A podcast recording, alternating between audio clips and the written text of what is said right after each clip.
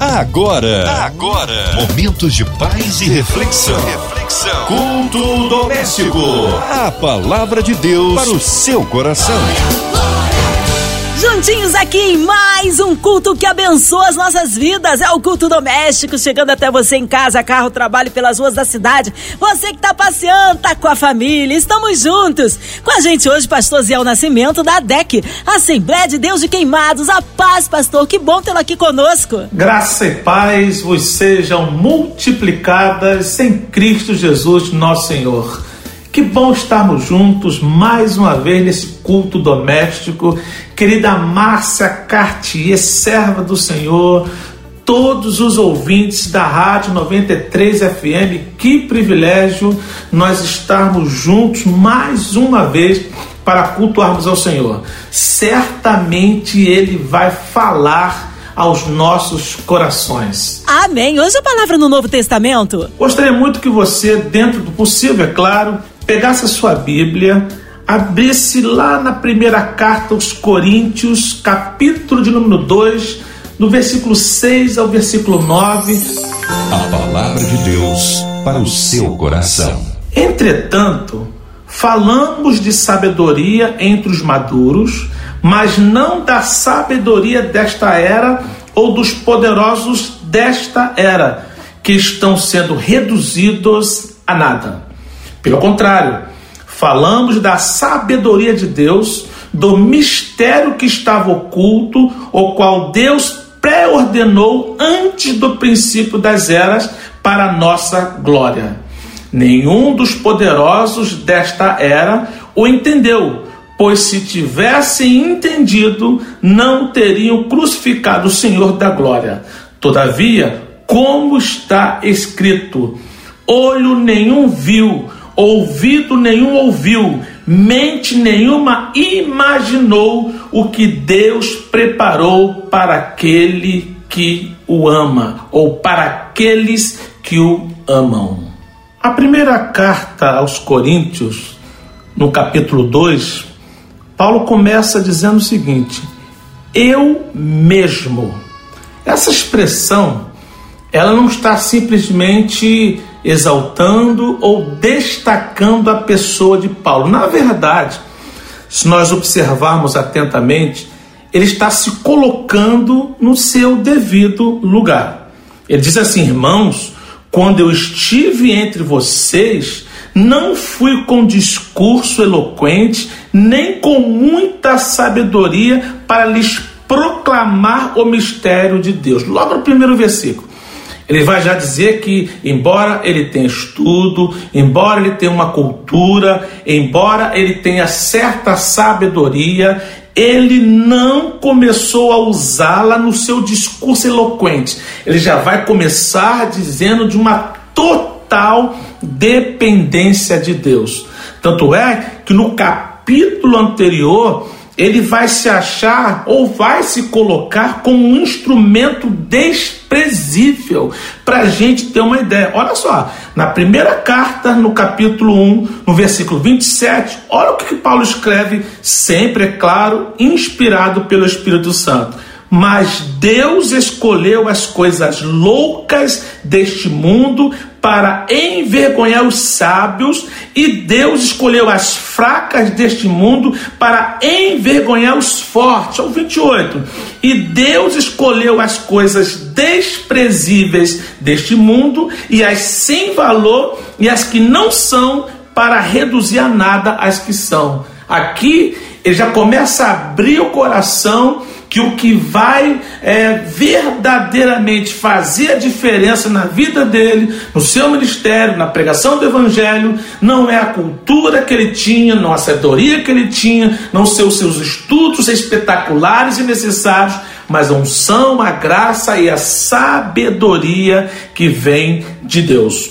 Uma coisa ele deixou bem claro isso também está registrado na primeira carta de Coríntios, no capítulo anterior desse que nós lemos, capítulo 1.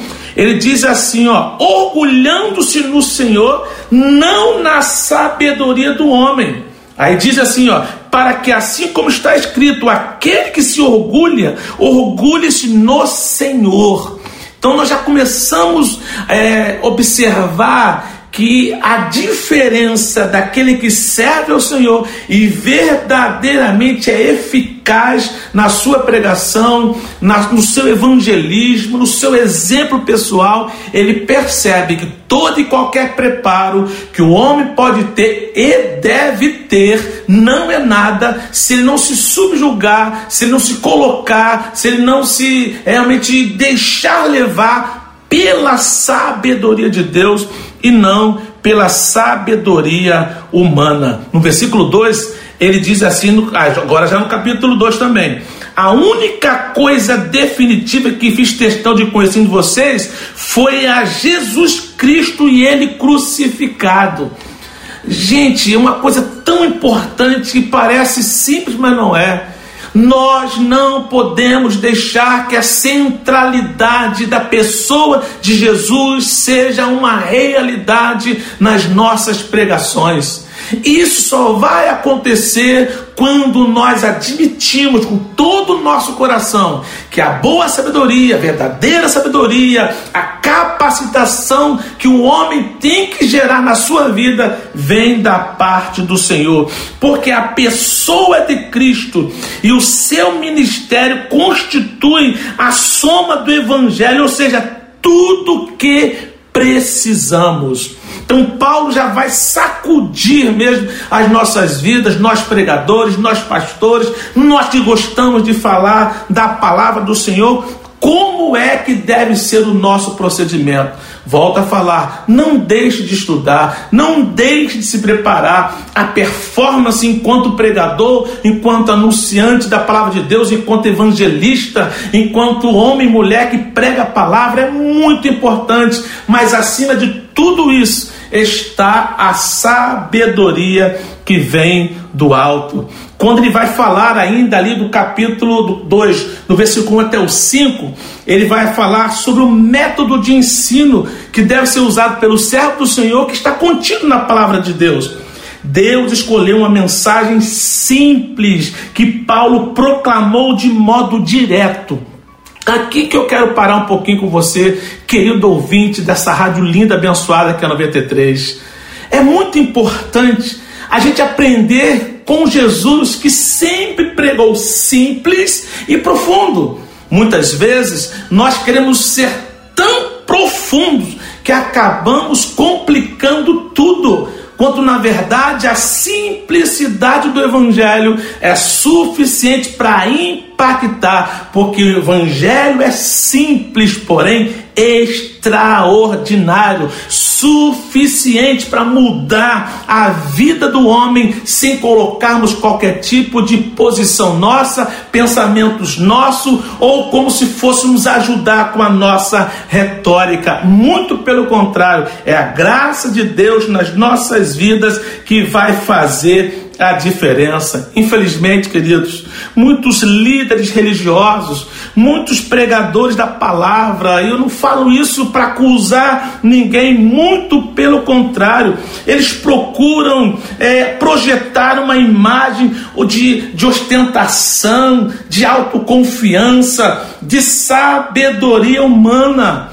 Ele não faz como Paulo que mostrou humildade, sentindo ali a sua miserabilidade diante da tremenda tarefa de proclamar a vontade do Senhor. Eu sempre pergunto aos meus alunos na escola de pregadores: o que você quer como principal objetivo na sua pregação? Aí eu dou duas opções: você quer impressionar ou você quer transformar? E eu faço uma pergunta agora para você, pregador da palavra, querido, que eu amo, uma mens... é, ou, ou classe, me permita chamar assim, classe de pregadores que eu amo, que eu admiro, que eu sei que você tem chamada, mas o que você quer na sua pregação? Impressionar ou transformar? Impressionar só depende de um bom estudo do texto. Decorar alguns chavões ou frases de efeito, falar o que ninguém ouviu do texto, às vezes aquilo que ninguém ouviu do texto é porque na verdade nem lá estava, é, demos um jeito, forçamos a barra e daqui a pouco, quando aonde ele tirou isso, ninguém sabe de onde e nem entendeu por que foi colocado ali, porque não está na revelação da poderosa palavra de Deus. E isto, ou seja, impressionar nós até conseguimos sozinhos, não precisamos da ajuda de mais ninguém, até porque o mundo lá fora também fala bem, o mundo lá fora também discursa bem. O crente, o certo Senhor tem que falar bem, tem que discursar bem, mas só isso não basta. Aí você vai impressionar, impressionar, dá para fazer isso sozinho. Agora, se o seu objetivo é transformar, agora não tem jeito para transformar o homem, através da mensagem, através da pregação, há de se ter a ajuda do Espírito Santo de Deus. Impressionar eu faço sozinho, mas transformar vai ter, vai ser necessário a ajuda do Espírito Santo. Afinal, a palavra de Deus diz assim: o Espírito Santo é ele quem convence o homem do pecado, da justiça e do juízo. Eu, você, nós podemos até ser um instrumento de Deus para este convencimento, mas o instrumento em si não convence, mas quem manuseia, quem usa o instrumento é que faz a diferença. E eu faço a pergunta novamente: você que é pregador, querido pregador da palavra de Deus, meu pastor amigo, qual é a primeira motivação sua na pregação do Evangelho? Impressionar ou transformar. Impressionar se consegue sozinho, mas a pessoa sai assim, que mensagem extraordinária. Alguém pergunta: o que, é que ele pregou? Não sei, mas que foi extraordinária foi. A pessoa foi impactada pela performance, a pessoa foi impactada pela retórica retórica. Olha, que você está ouvindo alguém que é professor de oratória, que eu amo oratória. Eu falo muito sobre a necessidade de uma boa performance enquanto comunicadores para que te possa alcançar de uma forma clara, objetiva, direta. Então a performance ela é importante, mas não é só isso que funciona, não é só isso que basta. Paulo tinha performance, Paulo tinha sabedoria, Paulo tinha retórica, Paulo tinha condições humanas, mas ele deixa de lado tudo isso para que Deus o encha de sabedoria e use aquilo que ele sabe, use aquilo que ele estudou, aquilo que você se preparou, aquilo que você estudou, aquilo que você está é, estudando há muito tempo. Se você deixar de lado para ser usado pelo Senhor, ele vai tomar isso que você já sabe e com a sabedoria que vem dele vai surpreender muito até você mesmo, porque é a sabedoria de Deus que faz a diferença. Paulo continua agora já entrando no versículo 6 que nós lemos. Ele diz bem claro: de fato a salvação de Deus é sábia, sua sabedoria, contudo, continua desconhecida por muitos no mundo. Aí ele começa já colocar quão necessário é a simplicidade do homem para entender a profundidade do Evangelho. Porque o Evangelho é simples, mas não é raso. O Evangelho é simples e profundo. Então, mesmo com a simplicidade do Evangelho, aqueles ditos poderosos, aqueles ditos da elite, acabam não tendo condição de entender por conta da profundidade. No versículo 6, Paulo disse assim: entretanto, falamos de sabedoria entre os maduros, mas não da sabedoria desta era, ou dos poderosos desta era, que estão sendo reduzidos a nada. Olha que contradição, pelo menos se numa primeira leitura, dentro de uma visão humana, os poderosos, a elite, aqueles que culturalmente são elevados, Aquele que tem um grande estudo, ele pode muito bem ficar na dependência da sua sabedoria e acaba não entrando na profundidade do evangelho que faz a diferença completa para a glória e honra do nome de Jesus.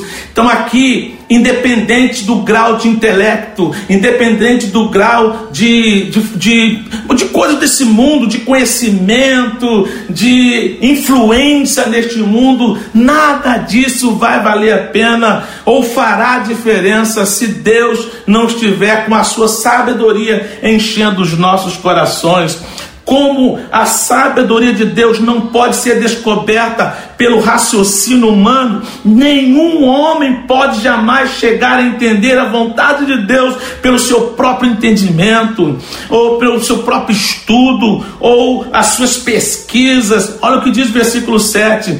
Pelo contrário, falamos da sabedoria de Deus, do mistério que estava oculto, o qual Deus pré-ordenou antes do princípio das eras para a nossa glória. Como ninguém pode saber o que estamos pensando, a menos que a gente diga para ele. Do mesmo modo, amigos, irmãos queridos, ninguém pode conhecer a mente de Deus sem que ele revele através do seu espírito dentro da, tua, da sua palavra. Queridos, assim a gente pode chegar a saber a vontade de Deus revelada pelo Espírito quando meditamos na Sua poderosa palavra. Como é importante que a gente entenda isso, como é importante que a gente se dobre, se deixe envolver pelas coisas de Deus e não pelas coisas do mundo. E Paulo continua dizendo: nenhum dos poderosos desta era o entendeu. É aqui que eu quero entrar, queridos. Pessoas que nós temos oportunidade de falar, elas não vão entender se nós não usarmos aquela ferramenta ou esta ferramenta que eu estou lhe apresentando pela poderosa palavra, que é a sabedoria que vem do alto, porque elas precisam ser convencidas e para serem convencidas, elas precisam de um, um, um, um agir especial da parte de Deus. Nenhum dos poderosos desta era o entendeu, pois se o tivesse entendido, não teriam crucificado o Senhor da glória. Aí, versículo 9: Todavia, como está escrito.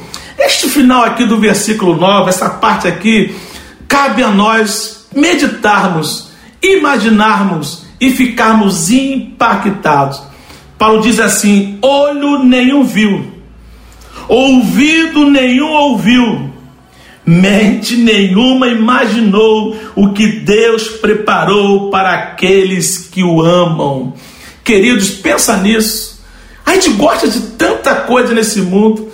Eu tenho uma família abençoada. Quando olho a foto da minha, da minha família, quando observo meu casamento, 32 anos, vou fazer agora 33 anos com a pastora Rita, quando eu percebo a igreja maravilhosa que eu tenho a honra de pastorear, quando eu olho para os familiares e amigos queridos, trabalho 30 anos na Marinha, fazendo um bom trabalho, pelo menos é aquilo que está escrito e já se passaram, acredito que tenha sido realmente. Muitas pessoas queridas, deixei uma marca na vida das pessoas, as pessoas deixaram uma marca na minha vida. A vida que a gente vive não é só mar, não é, são só flores, mas é uma vida abençoada. Deus nos encheu de tantas bênçãos, acima do que a gente pode imaginar, porém, acima do que a gente poderia é, imaginar que receberíamos. Mas só que a Bíblia vai dizer aqui que tudo isso não vai passar de esterco, de comparado aqui, ó, o que o olho não viu, que o ouvido nenhum ouviu, mente nenhuma imaginou. Para para pensar.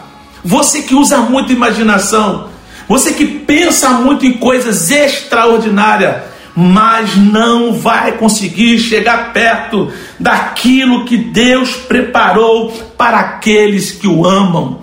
Por isso que nós devemos estar atentos e entendermos de todo o nosso coração, porque Deus é quem vai fazer a diferença na nossa vida. É a sabedoria de Deus que vai realmente dominando a nossa vida fazer a diferença.